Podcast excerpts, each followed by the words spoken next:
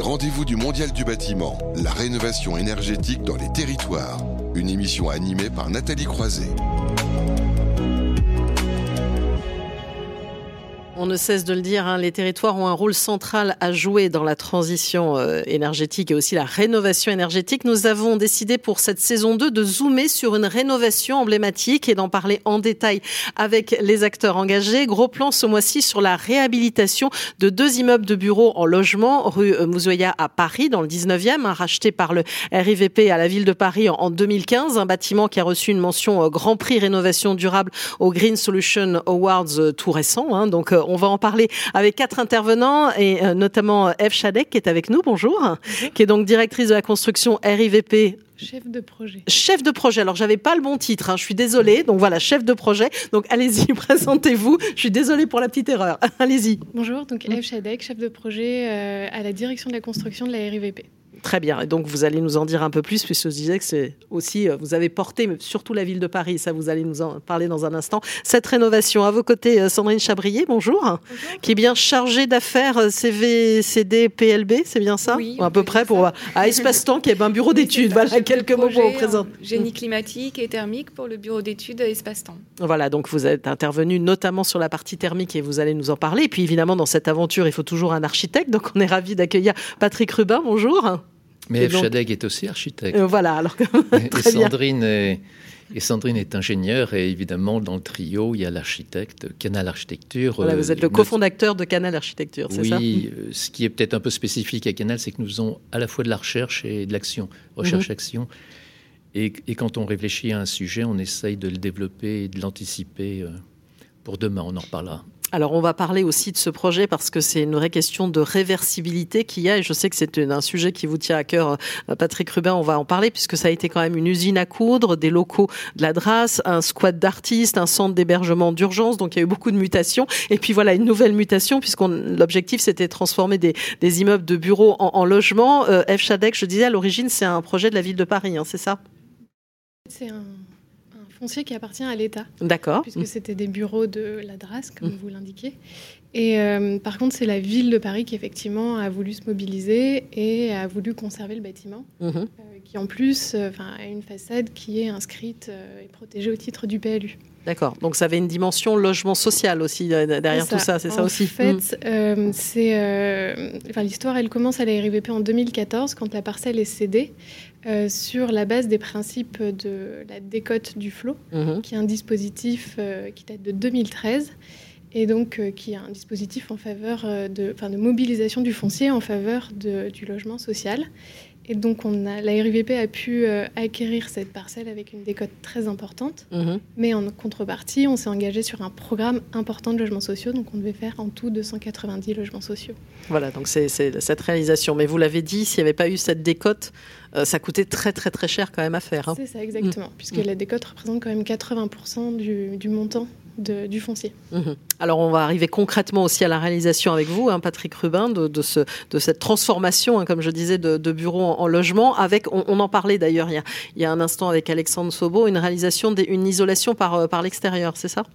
Ah non, non, non c'est l'intérieur. Alors, je passé rien, non, non. Non, non. Alors, ça a été fait comment Dites-moi. euh, non, non, mais surtout euh, se dire, oui, c'est la, la, loi du flot. Euh, mm -hmm. Par exemple, le, privé peut pas aller sur ce type de, de montage. Hein, mm -hmm. C'est important de le comprendre. Mm -hmm. et, et, le grand avantage, c'est quand on paye 20% le prix, une acquisition d'un foncier d'un bâtiment existant, on se pose des questions. Et je sais qu'à un moment, il avait été question justement de, de de démolir ces, cet ensemble. D'accord. Il faut mmh. commencer par ça parce que mmh. avant même l'isolation, on peut se dire que construit dans les années 70, il, il, il a payé ce on appelle, il a payé son tribut carbone mmh. puisque tout ceci a été construit il y a plus de 50 ans.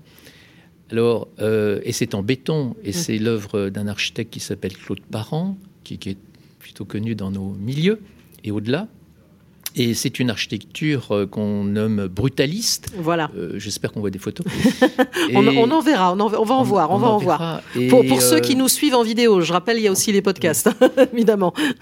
Donc on, peut découvrir en, images hein, un petit peu cette réalisation. Et, et, il avait été question de le détruire, le, ce bâtiment. Et Serge Contat, qui était alors euh, directeur général de la RIVP, au dernier moment a réussi à convaincre le préfet, je crois, de, le conserver mhm. en, disant assez naturellement euh, il, est temps de ne plus détruire, mais nous sommes nombreux à le dire. Hein. Euh, essayons de réhabiliter ce bâtiment. Alors il y a un concours, et nous, ce qu'on va plutôt faire, euh, on, va extraire le mot réhabilitation, on va parler plutôt de réparation du bâtiment, et on va très très peu le casser parce qu'on était bien servi. Le plan des architectes de l'époque était intelligent, euh, et des bureaux se sont vite trouvés devenir des logements avec assez peu de gesticulation, pas de création d'escaliers, peu, peu d'ouvrages laborieux, euh, ça a quand même euh, duré euh, un certain nombre d'années. Mmh. Ah, donc ça, c'est le principe. Vous avez gardé ces, façades hein, et vous avez mis les structures à nu. Et ce que je disais quand même, j'avais raison, c'est quand même de l'isolation par l'extérieur, même si vous vouliez rajouter évidemment un complément à ce que disait F. Shadek. Non, pardon de vous contredire, c'est de ça par l'intérieur. Ah, bah, c'est par l'intérieur. ah oui, bah, d'accord. Ok, bah, alors j'entendais, c'est parce que j'entendais juste auparavant oui, ça, qui disait dedans dehors. La, la, la, question Oui, c'était compliqué en fait par l'extérieur, c'est ça? C'était compliqué parce que mmh. c'est une œuvre qui, était, euh, qui, qui, est désormais d'ailleurs euh, inscrite au patrimoine mmh. et qui, euh, qui est, encore une fois, j'espère qu'on voit les images, qui, qui est façonné avec une architecture de béton, de relief qui prend la lumière. Enfin, c'est vraiment un, bâtiment important euh, pour Paris et il fallait et pas le casser et pas le dénaturer. Et donc, le, travail va consister à, faire euh, ce qu'on appelle la barrière thermique et la mhm. barrière acoustique sans le dénaturer. Et c'est peut-être ce qui est le plus remarquable dans, dans l'opération, c'est que comment faire pour qu'un patrimoine reste vivant, reste identique, alors qu'il nous faut respecter toutes les règles euh, thermiques, acoustiques, et, donc se poser la question d'isolation. On a réussi à, le faire. on a réussi à le faire en, créant une seconde barrière à l'intérieur sans du tout dénaturer les effets de façade. On a aussi été plutôt attentif à, Claude Parent, qui, qu'on mhm. avait rencontré quand on faisait le concours et qui est mort depuis, euh, en, respectant le dessin de, de, ces façades, euh, en, rendant le bâtiment de nouveau habitable euh, dans toutes les normes possibles et en le dénaturant pas. Je, mhm je me répète là. alors peut-être faire commenter euh, Sandrine Chabrier aussi. Alors sur euh, cette question d'isolation, j'ai bien compris, désolé pour l'erreur par l'intérieur, beaucoup de dossiers à traiter, tout d'un coup j'ai perdu le fil. Mais donc pardon. Et, donc aussi euh, ben, les, enjeux thermiques, avec quelles solutions énergétiques aussi vous avez trouvé oui, alors comme le disait Patrick, on a été contraint, entre guillemets, par l'aspect extérieur du bâtiment pour s'adapter. En fait, tout, le projet a été de s'adapter au site et de déconstruire le moins possible, de toucher le moins possible à l'épure. On a isolé par l'intérieur en créant cette double enveloppe. On a isolé les terrasses. On a complètement, euh, là pour le coup, les terrasses ont été entièrement refaites, euh, les planchers bas. Et après ce travail sur l'enveloppe passive réalisée, on s'est intéressé au système énergétique. On a fait une analyse de site qui s'est avérée assez rapide.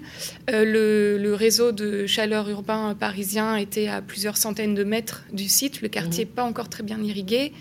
Euh, on a envisagé une solution de géothermie, mais on avait pas mal de sous-sols de parking euh, à l'abandon et un sous-sol un petit peu en gruyère dans la butte de la Moussaïa. On avait une chaufferie gaz existante dans la vie passée du bâtiment.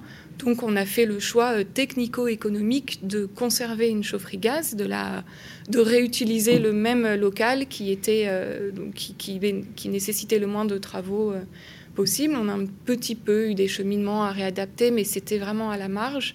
Et le, bilan technico-économique était le plus viable. Ensuite, on a encore une fois essayé de jouer sur les besoins avant de jouer sur la consommation en elle-même. On a ajouté une récupération de chaleur euh, sur les eaux grises, puisque c'est un bâtiment de logement, donc beaucoup de douches, beaucoup de beaucoup d'utilisation euh, d'eau chaude. Donc on a, euh, on a essayé de vraiment de jouer à la source et au final on a un mix plutôt intéressant. On rentre dans le, les objectifs du plan climat ville de Paris de l'époque et on a une possibilité de réversibilité si par ailleurs dans les années à venir le réseau CPCU venait à se déployer. Mmh. Et puis il y avait aussi un enjeu, je vais faire réagir à FCHADEC aussi, puisque voilà, ce sont des logements sociaux. Euh, il y a aussi euh, faire en sorte de limiter autant que possible euh, les charges. Mmh. Mmh. Effectivement, oui, c'est C'est vraiment quelque chose qu'on regarde à la RIVP avec attention, puisque nos locataires peuvent avoir des petits budgets et donc on essaye de minimiser leurs charges. Et là, c'est vrai qu'on est sur un, un bâtiment avec beaucoup de petits logements mhm. et euh, la solution gaz euh, en chaufferie, donc avec un entretien euh, qui est à l'échelle du bâtiment, était une solution qui permettait quand même de maintenir un niveau de charge satisfaisant pour les locataires. Voilà, il y avait aussi ce, choix-là, et puis on a bien vu que techniquement, c'était pas si simple que ça, en tout cas, à mettre en place, comme on parle beaucoup aussi d'autres d'autres solutions. Là, le gaz, on va dire quelque part, s'imposer dans cette solution. Autre sujet, j'allais dire, on en parle beaucoup ici, et c'est vrai que dans la RE 2020, ça a été mis en avant, le sujet de confort d'été. Là, c'est quand même une réalisation qui, qui a 7 ans, hein, c'est ça, euh, Sandrine Chabrier, à peu près enfin, c'était il y a...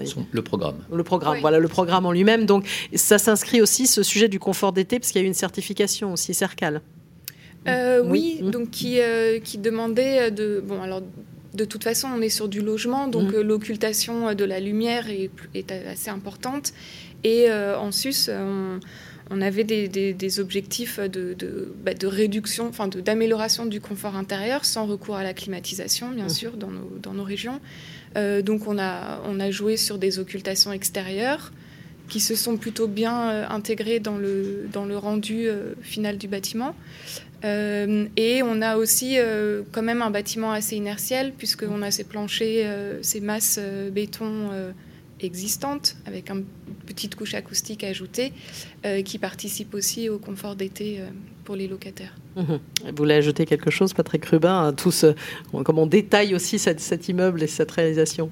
C'est, de manière plus générale, hein, je voudrais dire, c'est intéressant de parler de ce, de ce bâtiment, enfin, qui est qui, qui est célébré entre nous. Hein. Mm. Évidemment, c'est pas le rôle de l'architecte seul, ça mm. faut bien le comprendre. Et, et, après, quand je vous parlais d'action recherche, ça c'est l'action, c'est le bâtiment. Mm-hmm. Et après, on se pose des questions. On se pose des questions est-ce qu'on pourrait faire encore mieux? Est-ce qu'on pourrait faire encore plus vite? Est-ce qu'on pourrait faire encore moins cher? Mm-hmm. Et c'est vraiment le sujet qui nous intéresse aujourd'hui à l'atelier.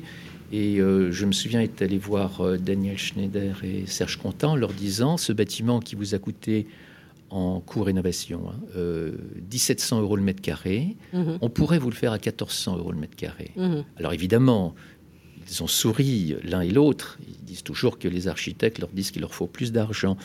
Mais c'est vraiment une méthodologie qu'il faut désormais appliquer. Il faut réfléchir à ça. on travaille dessus, d'autres également.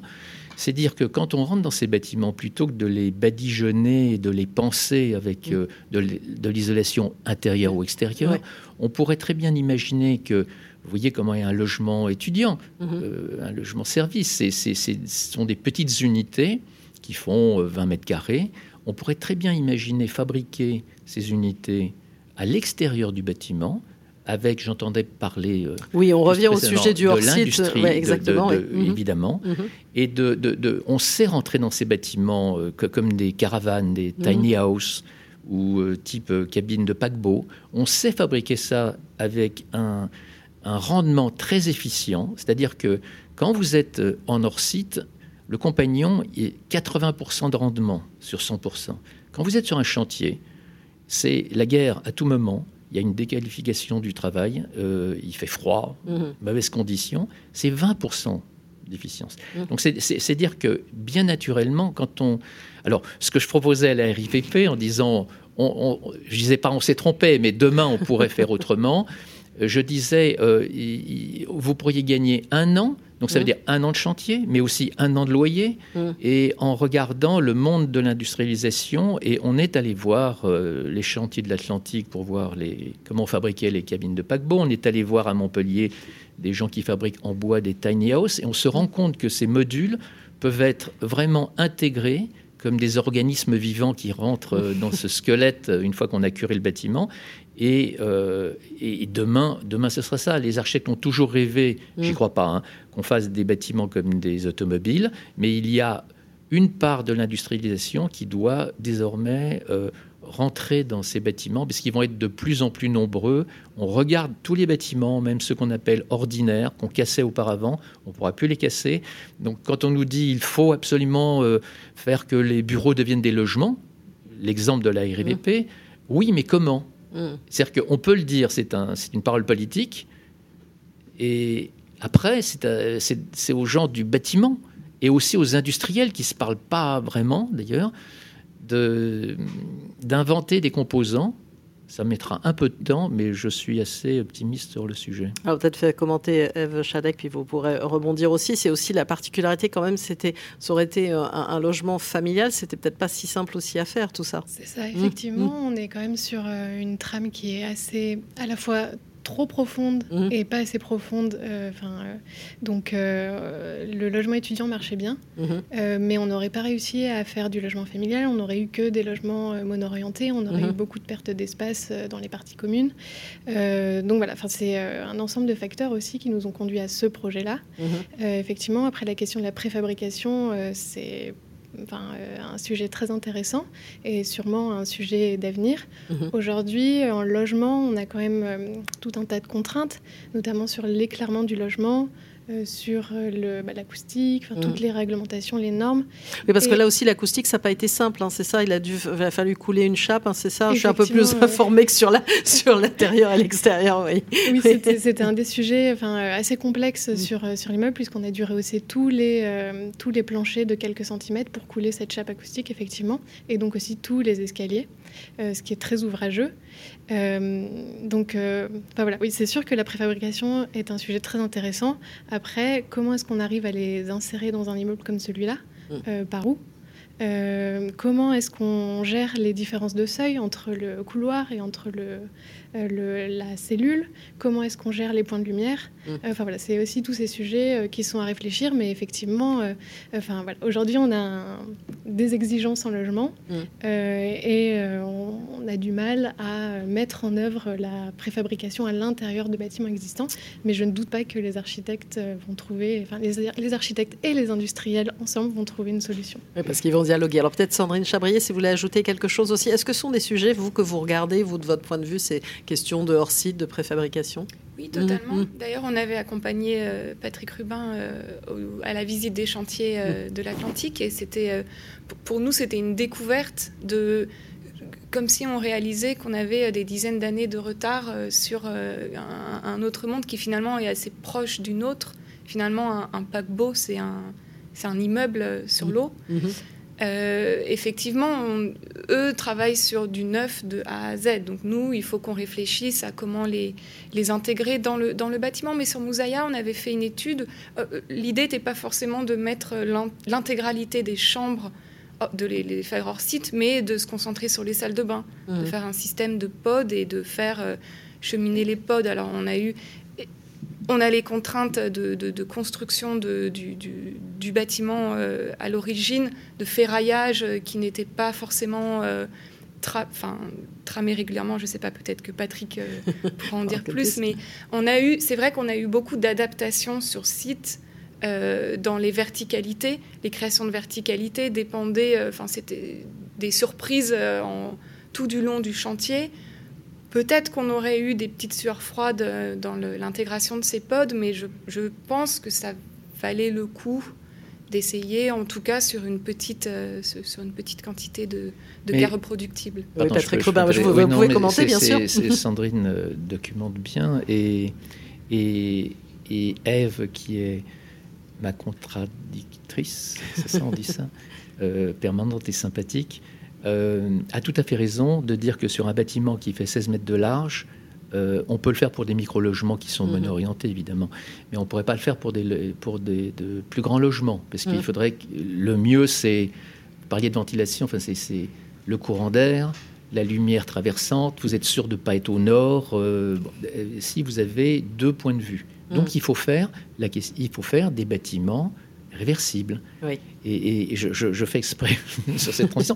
C'est-à-dire que c'est parfait parce que je voulais l'aborder en, fin d'interview. Donc c'est parfait, vous commencez à en parler. Je, reviendrai peut-être après sur la sur la préfabrication. Mais euh, si aujourd'hui on considère qu'un immeuble de bureau fait pas forcément 18 mètres de large, parce que mm. vous voyez, on, fait une réunion dans un studio, on fait des réunions par Teams, donc tout ceci bouge très fort. Si on considère que les escaliers sont plus forcément des noyaux centraux mm. sur de vastes de plateau. Si on arrête de faire du refend, on fait du poteau dalle ou du poteau poutre. Dans ce cas-là, on peut faire des plans libres. Et dans ces plans libres, à condition qu'ils ne fassent pas plus de 13 mètres, on saura toujours mettre un hôtel, des bureaux, des logements doublement orientés. Et à partir de ça, dans le neuf, mm. euh, là, je suis sûr qu'Ève euh, pourrait être d'accord, on pourrait penser toujours cette industrialisation de, de coques parce qu'on ne peut plus supporter euh, dans, dans un bâtiment, euh, quand on livre, qui est 6000 réserves, c'est pas possible. Les, les, les, coques que nous sommes allés voir avec euh, Espace-Temps, Sandrine, c'est les coques qui sont livrées, elles sont zéro défaut. Mm. Donc ce sont des produits qui peuvent être faits de, de, manière différente, hein, selon le design souhaité, et qui sont moins chers. Et on en fait 40 par semaine. Regardez le, comment fonctionne aujourd'hui encore une fois, un chantier. Mm. Même si je suis souvent et j'adore l'ambiance des chantiers, mais, mais c'est la guerre, quoi. C'est mm. compliqué, c'est laborieux. Et on ne peut plus, avec tout le parc qui nous attend, d'un côté, dire qu'on va transformer des bâtiments sans mettre en face les moyens de les transformer. J'attends les industriels.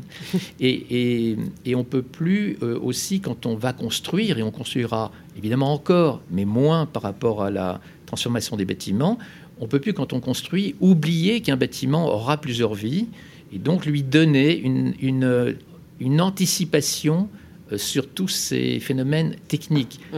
Et, sur les questions d'usage, en fait. Les questions, évidemment, les questions d'usage, mais qui puissent se transformer en ne dépensant pas le prix d'une construction. C'est-à-dire que moi, ce qui me paraît complètement faux aujourd'hui, c'est que les investisseurs acceptent d'acheter un foncier, un bâtiment, ils, déconstruisent un petit peu, euh, ils réhabilitent, ils lui font des pansements dans tous les sens, et il va coûter plus cher que de construire. Donc ça vous donne la raison pour laquelle on a beaucoup, beaucoup détruit sans réfléchir.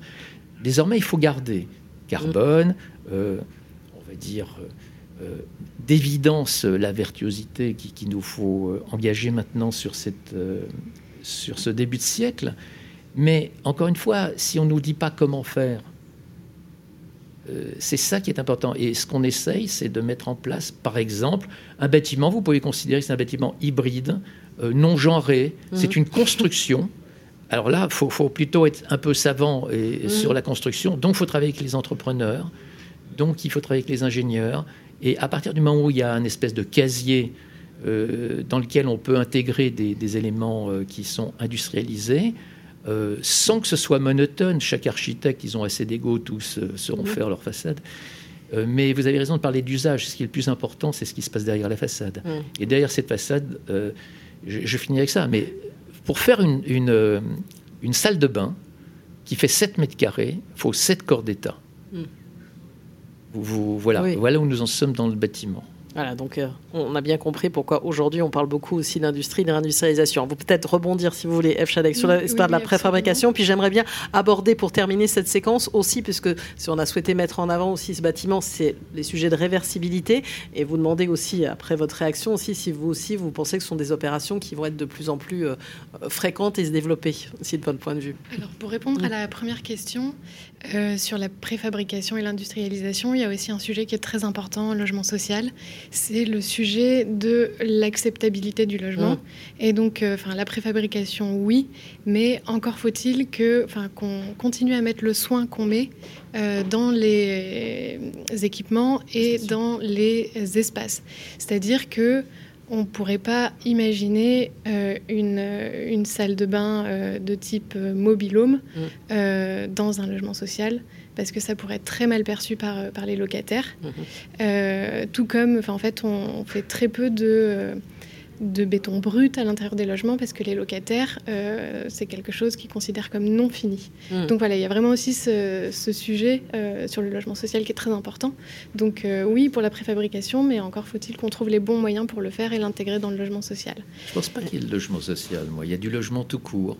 On, fait habiter les gens et quand, quand ils vont boire un café chez Starbucks et il y a du béton brut et pas de faux plafond, il l'accepte tout à fait, donc il pourrait l'accepter. Je ne crois pas que ce soit dégradant d'avoir euh, du béton brut euh, ou d'avoir une salle de bain. Aujourd'hui, on les fait en bois et elles sont tout à fait euh, acceptables. Et, donc, c'est vraiment un changement de. Je, je, crois vraiment que les générations montantes, elles sont tout à fait prêtes à accepter que leurs parents, pour ceux qui sont carleurs, euh, se désigne pas le dos euh, sur ces salles de bain dont je parlais tout à l'heure.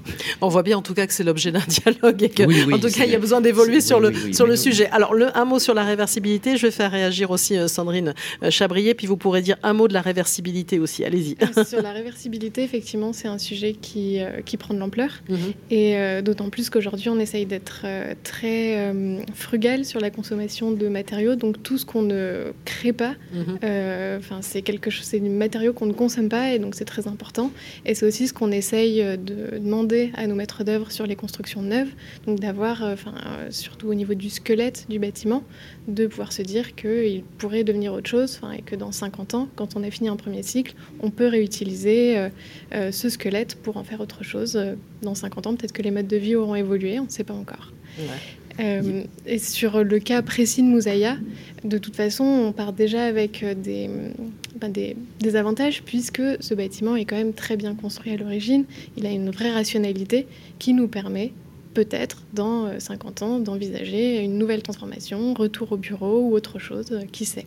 Voilà, pourquoi pas changer les usages. Alors attendez, je vais laisser parler Sandrine oh, Chabrier, je vous mettre en conclusion parce que je vois le temps qui. Je sais que c'est un sujet évidemment euh, qui vous tient à cœur. Allez-y, Sandrine, si vous voulez ajouter quelque chose. À ajouter, je, je, suis totalement raccord avec la vision de, de l'avenir et du, du, arrêter de déconstruire pour reconstruire et aussi anticiper les changements euh, sociologiques puisque euh, on, a des mouvements avec le télétravail, on a peut-être euh, un petit peu une réflexion à se faire sur les quantités d'immeubles de bureaux qu'on continue à construire, sur les mouvements de, population de, Paris vers d'autres grandes métropoles. Oui, puis tout à l'heure on va parler du maintien à domicile aussi avec une vraie volonté aussi pour beaucoup de gens de rester chez eux même en ayant atteint un grand âge. Donc il y a aussi beaucoup de choses sur lesquelles il faut réfléchir. Donc je pense qu'il y a une réflexion à avoir euh, là-dessus pour anticiper euh, le, le mode de vie euh, de nos futures générations. Mmh. Alors, en, conclusion, puis parlez aussi, parce que vous êtes en train de travailler sur un projet à Bordeaux aussi d'immeuble réversible, donc ça aussi c'est... Je, je, conclus sur... vous voyez, aujourd'hui on parle d'une résidence étudiante. Mmh. Et l'étudiant, il, est orphelin tout seul dans sa pièce. Mais l'étudiant, demain, il sera peut-être avec sa famille, parce qu'il sera chercheur, mmh. et à Moussaïa, c'est certain qu'on fait tomber trois cloisons et on fait un appartement. Mm. Mono-orienté, c'est certain, mais on fait un appartement. C'est, ça, c'est déjà une réversibilité anticipée. C'est, vrai que quand on pense mono fonction mm. étudiant, euh, on peut très bien le faire. On, fait une résidence euh, pour euh, personnes âgées. on a déjà prévu des histoires d'amour qui peuvent arriver. Bien sûr. On peut faire tomber une cloison. Il n'y a pas de raison que ça ne soit pas possible. Maintenant, sur la, réversibilité, euh, viendra le temps où on construira sans affecter. Et la loi Elan nous l'autorise, puisque à Bordeaux, on vient de déposer un permis de construire, très très criblé mmh. auparavant avec tous les services de la ville, de l'État, euh, parce qu'on a gagné un AMI il y a trois ans, on a mis trois ans pour déposer ce permis, signé, appuyé avec des avocats, appuyé avec des notaires, c'est-à-dire que c'est n'est pas du tout un travail d'architecte euh, solitaire, c'est un travail collégial qui nous permet de construire un bâtiment qui a, dans la case du CERFA, pour ceux qui connaissent, deux affectations. Il y a une accolade qui dit bureau et ou logement. Ce qui veut dire que, au fur et à mesure de la vie de, cet immeuble, euh, sans permis de construire modificatif, à tout moment, ces plateaux pourront être loués, logement, bureau, à tout moment. Et euh, le chantier que, l'on fait avec euh, Elitis et, et Euratlantique, Elitis c'est notre partenaire, euh, sera en, à euh, commence à la fin de l'année. Ce sera le, premier démonstrateur pour l'État de la possibilité, après avoir fait voter ces lois, de, dire oui, demain on peut construire réversible. Et, pour ceux que ça intéresse, c'est visible sur notre site, il y a des, c'est en accès libre, bien sûr y a des, documentations, non seulement sur le, projet qu'on fait à Bordeaux, euh, sur le petit livre qu'on a fait sur euh, Conscience réversible, mais aussi euh, sur tous les sujets qui ont été abordés par l'État, et permis de faire, permis de construire, loi CAP. Tout ceci nous engage à construire différemment pour euh, suivre les évolutions de la société. Eh bien, parfait. Donc, tout ça sur le site de Canal Architecture. Voyez, on est parti d'un projet euh, précis dans le 19e et puis on a ouvert sur les sujets de préfabrication, de hors-site et de réversibilité. Merci à vous, euh, Patrick Rubin, d'être venu à Sandrine Chabrier, chargée d'affaires au sein du bureau d'études espace-temps et à vous, Eve Chadec, donc chef de projet hein, au sein de la RVP pour votre témoignage sur cette rénovation. On va marquer une courte pause. On va s'intéresser à la réglementation et voir ce qui se passe du côté du, du nouveau service public France Rénov'.